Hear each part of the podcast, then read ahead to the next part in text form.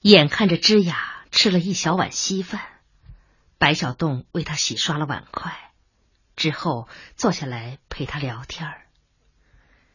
这几天，白小洞天天如此。夜色很快降临了，虽说季节已经立了春，虽说空气中已经有了隐隐约约的花草的芬芳，但白天依然很短。他们一直没有开灯，这是芝雅的习惯。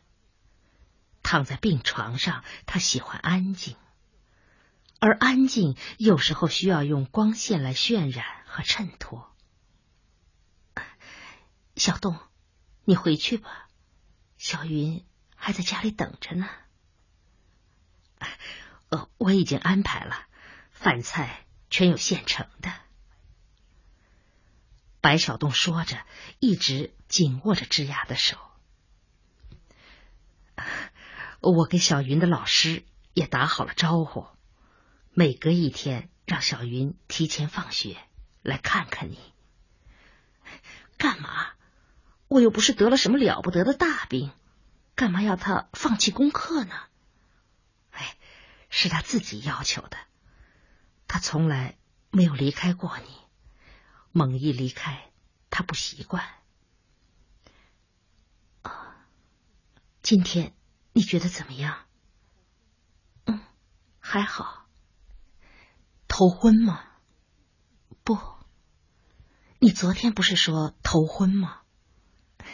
那是昨天啊，医生说头昏是营养缺乏的表示，那就说明我今天营养补充上来了。白小洞怀疑的看了他一眼，他说的究竟是真的还是假的呢？从脸色上看，他依然是那么苍白。苍白的比昨天更厉害。医生已经明确无误的说了，他的身体只会一天天衰竭下去，并且至多熬不过两个月。一想起他将一天天衰减下去，直至枯瘦如柴，变为一个僵硬的冷石。白小东心里就像锥子扎一样发疼。或许有些话应该现在就和芝雅说，关于人生，关于爱情，关于将来。现在，当他们共同生活了十几年，而其中一个突然要离去时，白小东有多少话要和芝雅说呀？白小东想对他说：“他尽管安心的去，用不着痛苦和遗憾。在永恒的历史面前，人生本来就是匆匆过客。”白小洞想劝慰他：“想想看，有多少伟大的人物，他们有扭转乾坤的气魄，有撼山摇月的铁腕。”可他们在死神面前，却和所有人一样无能为力。十几年、二十几年，只不过是一瞬间，用不了多久，自己就会去找他的。白小栋还想对他说：“放心，小云的将来，没有了母亲，自己会像母亲一样照顾好她。”对了，关于小云的今后，关于自己的生活，还想多听听芝雅的，还有，还有自己和钱文新的这一段，也应该向芝雅坦白。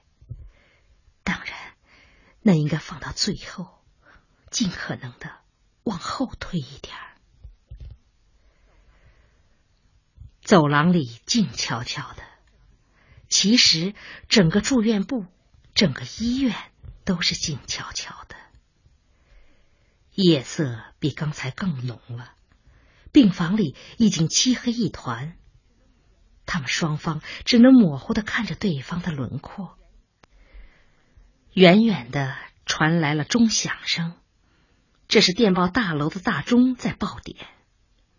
紧跟着响起了乐曲声，这是街道对面的一家单位的广播。每天晚上八点，他都准时转播新闻，之后照例播放十分钟的音乐。播放员大约是位年轻人，所选择的照例是一些很现代的、莫名其妙的音乐。今天却不同。播放的第一支曲子格调就很高雅，白小顿很快听出这是柴可夫斯基的降 B 小调第一钢琴协奏曲。这支曲子在芝雅去年买的一盒音乐磁带中有，他听过多回。初听时，他并不觉得有什么神妙，渐渐的，这支曲子竟释放出一种力量。把他的全身心攫取了去，犹如一种难懂而无形的语言。只要你一旦破译了它，便会势如破竹的领略它所有的神韵。他是那么朝气蓬勃，充满了进取精神。在强劲有力的旋律烘托之下，你仿佛不由自主便随着它进入了一个广阔的世界。这个世界中满是蓊郁的树木和鲜嫩的花草，而清晨的阳光也恰好在你身上洒落。只是现在，白小洞希望这支曲子早些结束，他需要安静。但是音乐却好像专门和他作对，一曲才了，又响起一曲。他走过去，伸手关气窗。啊！别关！啊！你听，深夜花园里四处静悄悄，只有风儿在轻轻歌唱。夜色多么好，心儿多爽朗，在这迷人的晚上，仿佛心扉中。有一道久已封闭的大门被撞开，白小洞突如其来的感到激动，竟忍不住嗓子有些哽塞。他默默的看看枝雅，凭着感觉，他明白枝雅也正深深的、深深的看着自己。我的心上人坐在我身边，悄悄望着我，不声响。我想对他讲，不知怎样讲。多少话儿留在心上。歌曲唱完了，他们还是一动不动。后面还放了些什么曲子？不知道。好久好久，芝雅轻轻的吐了一口气，仿佛怕惊动什么。真好。白小洞没有说话，默默的走过去，坐在床边，握住他的一只手。我们过去一起唱过的，还记得吗？当然，一九七七年夏天。一九七七年是什么时间？这是个奇怪的问题，白小洞回答不出了。一九七七年是我们恋爱的时间，多快啊！一晃十几年了。嗯，是快。再过几年，世界就全部属于新的一代了。可不，想起那天晚上，不知怎么的，我就很想哭。幸福的想哭，沉默，一阵长久的沉默。我记得很清楚，那天晚上天气很凉爽，确实是只有风儿在轻轻歌唱。开始我们说话，说李白的《床前明月光》。嗯。你说你喜欢，可我不喜欢。对的，我喜欢。它恬淡平和，意味隽永。而你就喜欢激越的、大起大伏的。你喜欢蜀道难。对，我们争论了半天，是友好的争论。争论到最后，我们没话说了。不，不是没话说了，是不想说话了。是的，我们沉默了五分钟。没有五分钟，我记得清清楚楚，足有五分钟。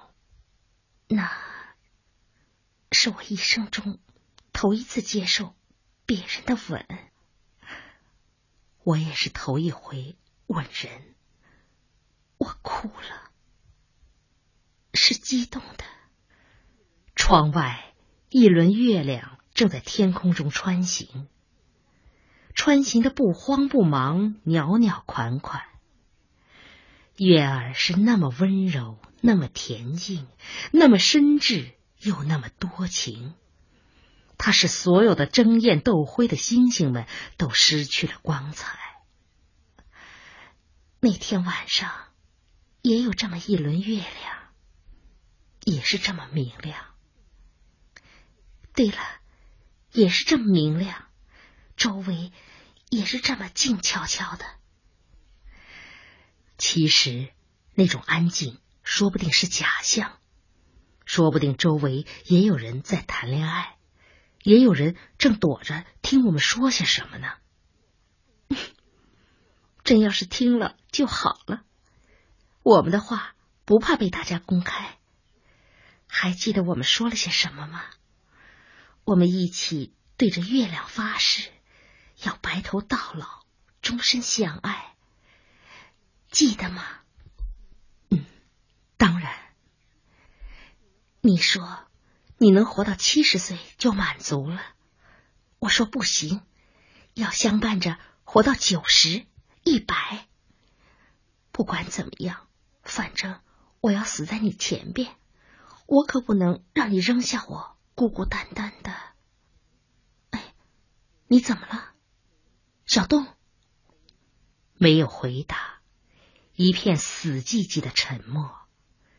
整个病房像沉入了深不可测的深渊。赵之雅有些奇怪，伸过手去，他的手触到了白小洞的面颊。忽然，他吃惊的叫起来：“小洞！”白小洞猛地站起，走向窗边。赵之雅一分钟也不耽误，穿上鞋，赶到他身边。小洞。你哭了，这是为什么？到底发生了什么？还是没有回答。白小东拼命控制着，不使自己哭出来，以至于肩头乱颤。白小洞匆匆赶到医院后门口，已经九点过一刻了。没有风，但寒意却照样袭来。只是不是冬天那种凛冽的寒意了，而是一种让人感到不无惬意的、夹带着许多蓬勃气息的微寒。那些在黑暗中屹立着的树木，全呈现着一种能够供人展开无限想象的轮廓，尤其是塔松，好像一个个身材高大的巨人。白小洞在这些巨人中寻觅着。搜索着，很快他发现了一个娇小的影子，那影子正朝他蠕动着走来。是小新吗？是我。你来了有多久了？八点半来的。等急了吧？还好。随后是一阵沉默，似乎都感到无话可说。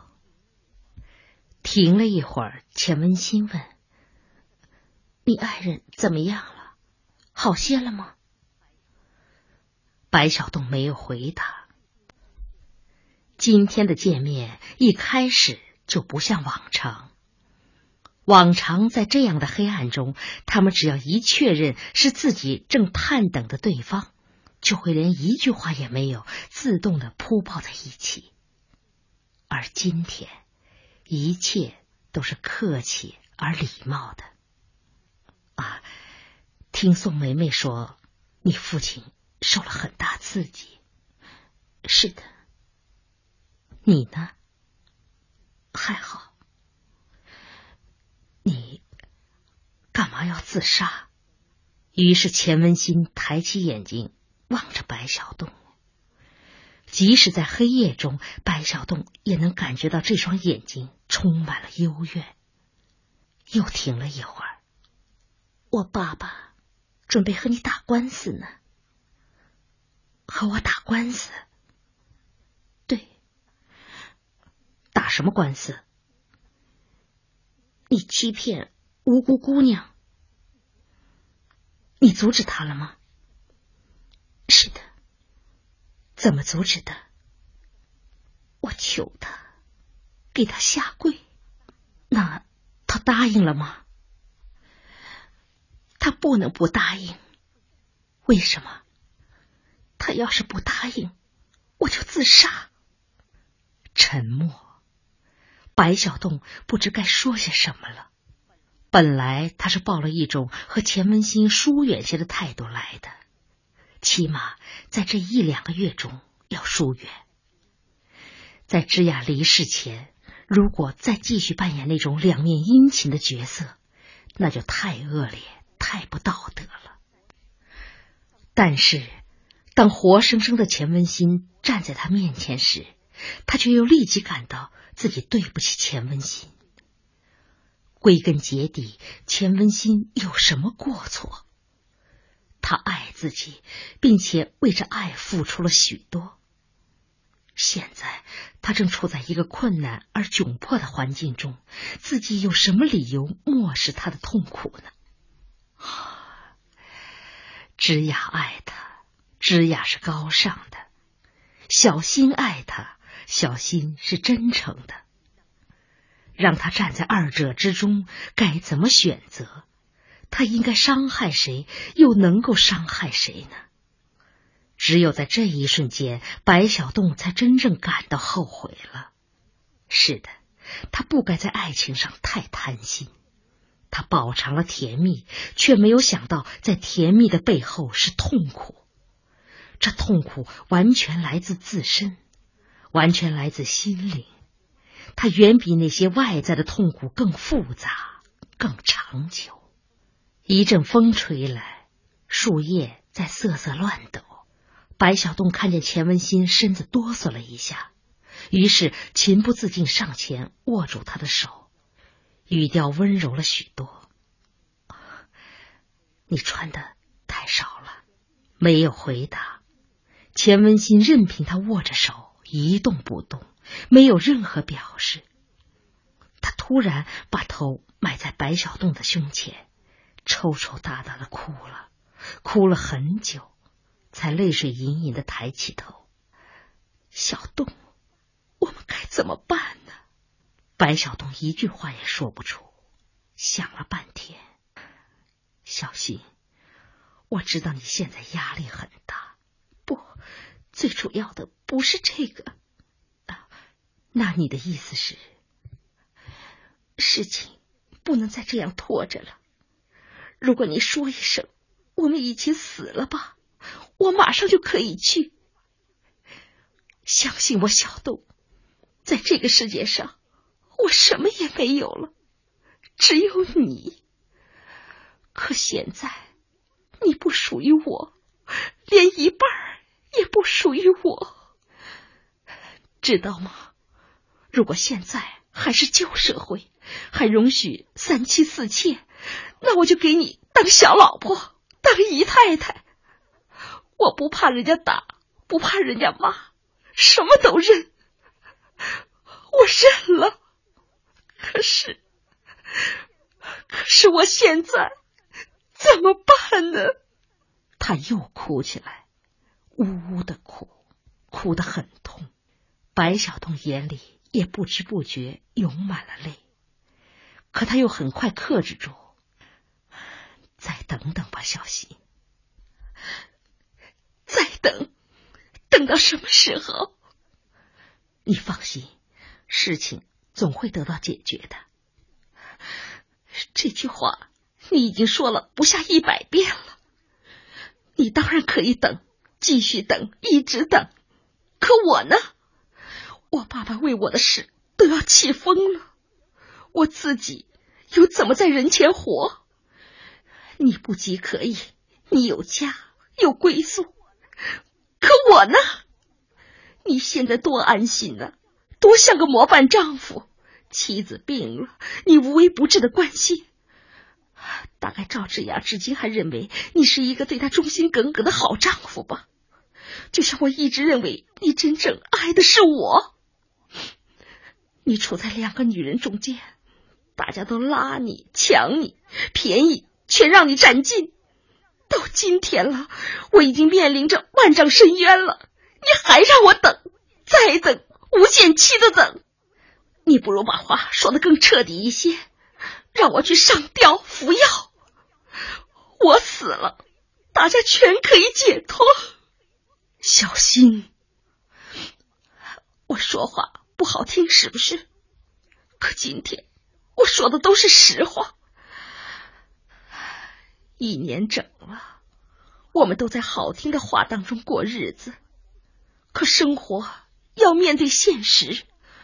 我今天是瞒着爸爸和哥嫂来约会的，我们全家。乱成那样，是为什么？我不顾一切的等在这儿见你，又是为什么？就为着听你说再等等等下去吗？钱文新突然双手捂住脸要哭，但这只不过是短短的一刹那。他很快想起了自己在宋梅梅面前立下的誓言。是的，不能婆婆妈妈的，必须有个明确的结果。可是具体怎么办呢？耍无赖吗？披头散发，要死要活？据说这样闹效果最好。可自己能做出来吗？哦，自己宁可去死，去死一百回。想了半天，只冒出了一句：“小东，今天你要给我个明确答复。”